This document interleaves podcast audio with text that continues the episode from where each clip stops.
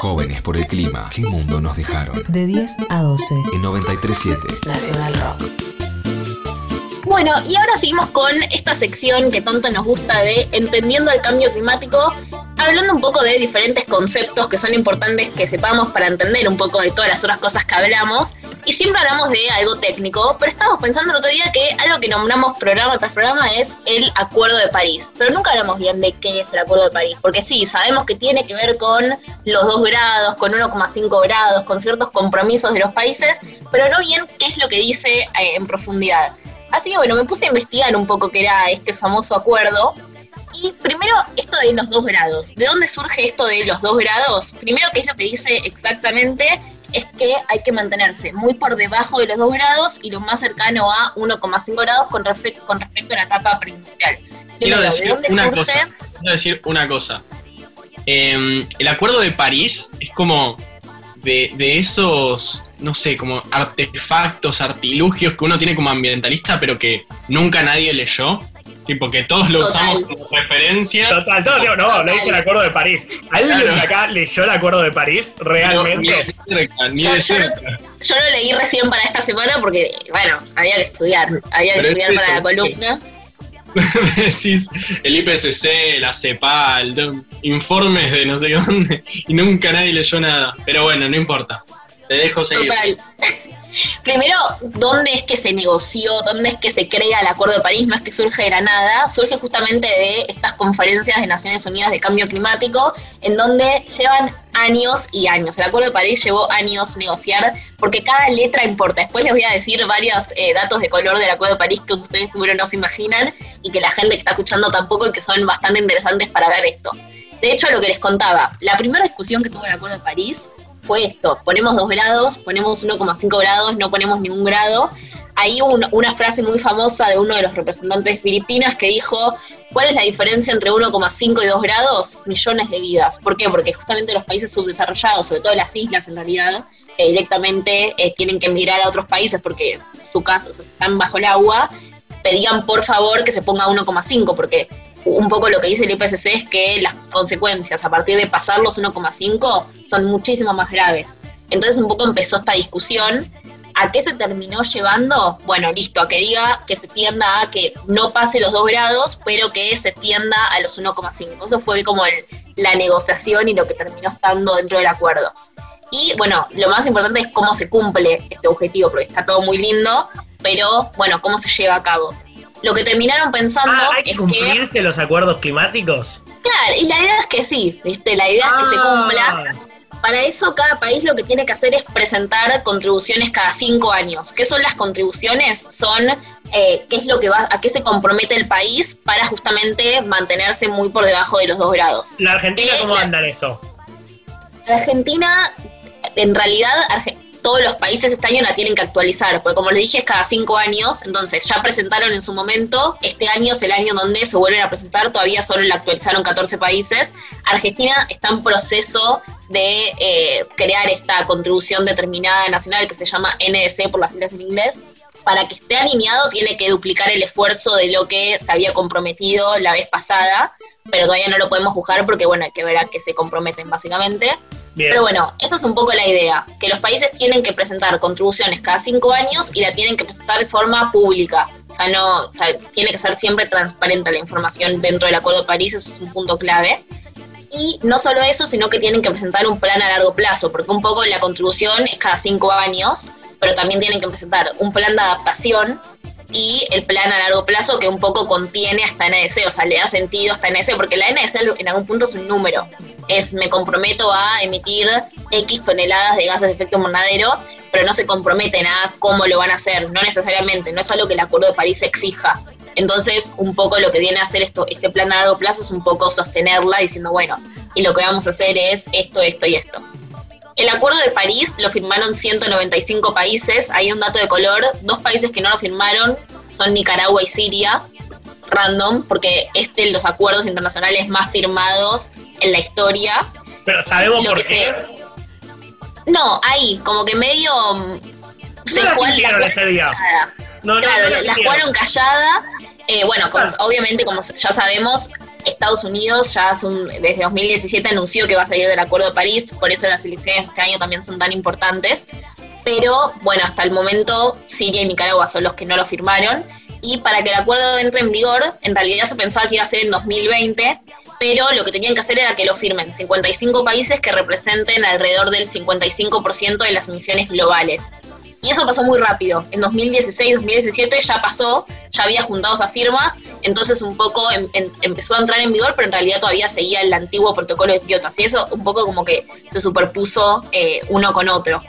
Y lo que tiene un poco la, muy marcado el Acuerdo de París es esta línea de responsabilidades comunes pero diferenciadas. ¿Por qué digo esto? Porque marca mucho el rol que tienen los países desarrollados con respecto al ayudar a los países subdesarrollados, tanto con financiamiento, que se crea el Fondo de Financiamiento Verde, pero también con que no se ponen los mismos objetivos los países subdesarrollados que los desarrollados. Algo interesante es que los países subdesarrollados, como por ejemplo Argentina, se ponen los objetivos, se pone dos, dos tipos de objetivos. Unos que se llaman los condicionales, que tiene que ver con, bueno, yo me comprometo a X cosa, pero sí me dan plata. Y después están los incondicionales, que es a lo que me comprometo si nadie me ayuda. Bueno, eso no es a lo que tienen los países desarrollados, sino solamente privilegios que tienen los subdesarrollados a partir de la deuda histórica de, estos países. Otra, otra cosa interesante es el tema de neutralidad climática, que justamente en línea con lo que venía diciendo, no es que todos se comprometen a la, la neutralidad climática, sino que justamente los países desarrollados para 2050 tienen que ser carbono neutral, en cambio los subdesarrollados no, porque justamente estos países van a empezar a emitir negativo, que es un, poco lo que eh, hablábamos en la columna anterior del juego que, que ¿Qué, hablamos qué países van a esto. emitir negativo? Perdón. Los países desarrollados. En teoría, Ah, Alemania a partir de 2050 tiene que empezar a emitir negativo por todo lo que, por ejemplo, Argentina va a emitir de más. ¿Eso pide el acuerdo de París? Sí. ¿Que emite negativo? Ok, bien. O sea, sí, porque pensá que en algún punto va a llegar al carbono neutral y a partir de ahí ya tiene que empezar a- inevitablemente. eh, Claro, claro, a absorber más carbono del que, del que emite. O sea, que China, por ejemplo, se haya, eh, haya declarado que quiere ser carbono neutro para 2060, en realidad está 10 años atrasado y para 2050 tendría que ser carbono negativo ya. No, porque China no está considerado dentro del Acuerdo de París como parte de un país desarrollado. Ah, está bien. Los países desarrollados serían la Unión Europea, sería Estados Unidos, justamente China, lo que sorprendió del anuncio. China, para, para contarles un poco, China anunció que se iba a comprometer a hacer carbono neutral a 2060. Y lo que sorprendió de eso fue que cambió mucho la línea de China, porque China, justamente en las negociaciones decía que él no tenía, o sea, este país no tenía por qué ser carbono neutral, porque históricamente no, no había emitido tanto. Y justamente sorprendió por eso. Pero no, China es algo que, que está bien. haciendo Podríamos una- exigirle más, pero Un- un- una así como está demostrando soft power, como se llama. O sea, eh, en política internacional se habla de soft power y de hard power. Soft power siendo como todo esto de, bueno, la subjetividad de las personas, qué opinan de tal país, y hard power siendo más bien tipo, bueno, economía, ejército, qué sé yo. Eh, China todos los puntos que perdió por el coronavirus los recuperó bastante rápido, te diría. eh. Está cada vez como mejor visto a nivel mundial. Nada, un además, o sea. China quiere posicionarse como líder climático, o sea, de Estados Unidos. como o sea, líder está mundial. como la mira de se sale del Acuerdo de París y queda re bien que China se comprometa. Y además mismo económicamente le sirve. O sea, China, piensen que es el que más eh, invierte lo que es energías renovables, si bien también, también en energía fósil, ¿no? Pero bueno, ahí hay como todo un tema también político que también les conviene y es, bueno, buenísimo. O sea, es una competencia que nos puede servir, así que lo Bueno. dejamos y el 7% de los gases a nivel mundial viene de una empresa china, de China Coal. Pero una pregunta, Nicky. em, ¿Tenés idea? O, o me parece también medio ilógico el planteo por ahí. Por ahí estoy mal yo, pero ¿cómo es que un país como Alemania puede tener emisiones negativas? Porque no tienen superficie forestal o tampoco superficie oceánica, como que no tienen un sumidero de carbono. ¿Cómo podrían hacer esto? Como que parece un planteo que no tiene sentido en el Acuerdo de París. La verdad es que no sé bien cómo Alemania específicamente lo podría cumplir, pero sí entiendo que parte de la, de la responsabilidad de Alemania es balancear a lo que no emitan otros países, así que de alguna forma lo van a tener que hacer. O sea, no, no sé bien específico Alemania. Lo podemos no averiguar sé. para el próximo programa de la próxima sección, hashtag Entendiendo el Cambio Climático. Total. Bueno, algo importante también es que, bueno, coronavirus, claramente la COP de este año se suspendió y esta era una COP bastante importante porque, como les decía, las, todos los países tenían que presentar sus nuevas contribuciones Y aparte ahora la mayoría que- se están haciendo los boludes. Se supone que íbamos a charlar sobre el acuerdo de Escazú, también empezar a reglamentarlo. Que bueno, en ese sentido, mejor tal vez porque no llegamos a las 11 ratificaciones al tiempo de que tenía que llegar. Así que tal vez mejor un changüí más en ese sentido. Pero bueno, no quiero mezclar temas. Igual el, el acuerdo de Escazú tenía que pasar un tiempo, así que no se iba a discutir en esta COP, pero Ah, igual, o sea, o sea, capaz sí, pero de forma informal. Pero bueno, era una COP importante que parece que se está planificando un evento como aniversario de la- del Acuerdo de París, que el Acuerdo de París se firmó en 2015, fue cuando fue el gran logro, la COP 21, y él se está cortando el pelo en medio de la columna, bueno. Eh, fue como, en realidad el Acuerdo de París por un lado trajo como un gran logro, fue como el acuerdo, y por otro lado la sociedad civil no es que salió tan contenta, no es que fue como, fue de hecho como muy decepcionante para mucha gente, es como muy loco porque el Acuerdo de París o lo amás o lo odias, o estás muy contento y lo usás como herramienta de el Acuerdo de París, o te parece que fue una cagada y que pensaba más, porque hay gente que pensaba que iba a ser más ambicioso, que por ejemplo iba a decir 1,5 grados, que iba a ser más exigente en cuanto a qué pasa si no lo cumplís. Que sea vinculante, por ejemplo. Claro, claro, o sea, actualmente, Enrique de Farn, ¿qué piensa? no, Enrique de Fan es también creo que un poco parte de su proceso, es como medio como su, su bebé en, términos del acuerdo, o sea, está contento, sí cree que tiene críticas, como creo que cual- cualquier activista climático involucrado, pero bueno, igual es una realidad es la primera vez que tenemos un rumbo. Nosotros, ni bien nos involucramos en lo que fue la lucha climática, sabíamos que existía el Acuerdo de París y que para que el mundo no se vaya al recarajo no tenemos que pasar los 2 grados y tenemos que tratar de estar en los 1,5. Es un conocimiento que se da, sí, por el IPCC, pero en algún punto se da porque está puesto en el Acuerdo de París. O sea, un poco lo que establece es, ese, es el rumbo en el que todos los países se tienen que adaptar. En ese sentido creo Un, que un sí horizonte, diría Galeano. Claro, total. Un dato de color es que, y para que vean cómo se discute palabra por palabra en el Acuerdo de París, es que no aparece la palabra combustible fósil en todo el acuerdo y tampoco aparece la palabra petróleo ni carbón. No están. O sea, Ah, no se nombran. No se nombra ni el petróleo, ni el carbón, ni combustibles fósiles, porque eso no es que son como los principales problemas detrás de la crisis climática. Está bien, no pasa nada, son cosas que pueden pasar. Total, los atranca, no, no nombra los problemas más grandes que tiene la lucha climática y no es que no lo nombra porque alguien se olvidó, no lo nombra porque fue intencional, o sea, de hecho en algún momento estaba, lo, se hizo, mucho lobby para que lo saquen, o sea, cada palabra contó días de discusión en el Acuerdo de París. Yo tengo también un dato de color. Es que estoy mirando el documental de Al Gore, este ex vicepresidente estadounidense, eh, que documenta su vida, o sea, lo que, él hizo, lo que él hizo en cambio climático y el proceso de el Acuerdo de París. Cuenta que días antes, nomás, tipo un día antes, dos días antes de que empezaran las sesiones en París, en, en esta cumbre mundial, hay un atentado en Francia que conmueve a todo el mundo. Tipo, un atentado terrorista en el que secuestran más de 10 personas y las terminan matando. Y que parece que todos los discursos en la cumbre eran, tenemos que ser solidarios, qué sé yo. Y Al Gore dice que esta solidaridad que todos decían y demás impulsó a ser solidarios también con las emisiones de gases y demás. Bueno, no sé si, si fue por eso, pero sí fue algo que también marcó esta cumbre, que claro, ¿por qué se llama el Acuerdo de París? Porque justamente estas conferencias de Naciones Unidas van variando según los años en diferentes países. Esta fue en París, entonces tomó como el nombre de la ciudad en donde había pasado. Así que bueno, esas son un poco las cosas básicas que tenemos que saber para entender qué es el Acuerdo de París, cómo, qué es lo que tiene que hacer cada país. Un poco yo ya me lo preguntaba antes, pero Argentina para estar alineado este año debería duplicar sus esfuerzos, también dependiendo de esto del condicional, incondicional, pero también es parte de lo que tenemos que estar atentos ahí, no solo a lo que es mitigación, sino también a lo que es adaptación. Ahora con los incendios que estamos viviendo, también hay que ver cuál es el plan de adaptación que presenta Argentina en cuanto a eso, por ejemplo, en cuanto a las sequías, inundaciones.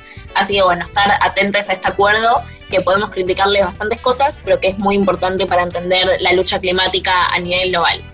Y con Bien. esto nos vamos a escuchar.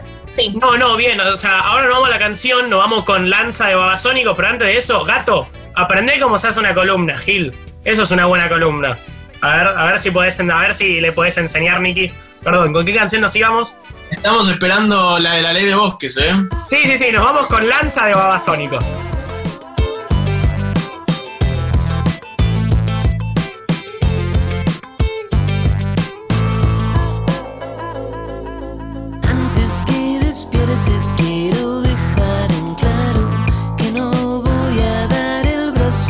será.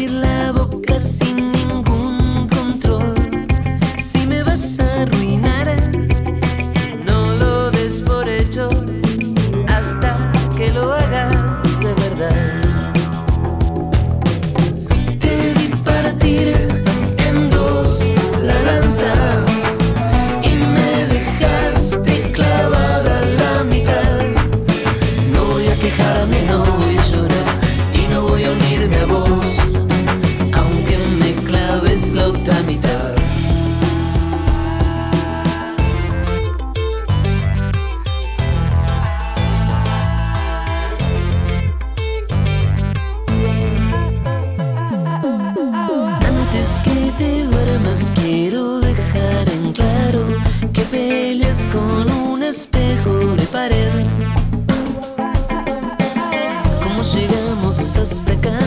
Donde tu peor yo se te instala y decides sacarnos la piel.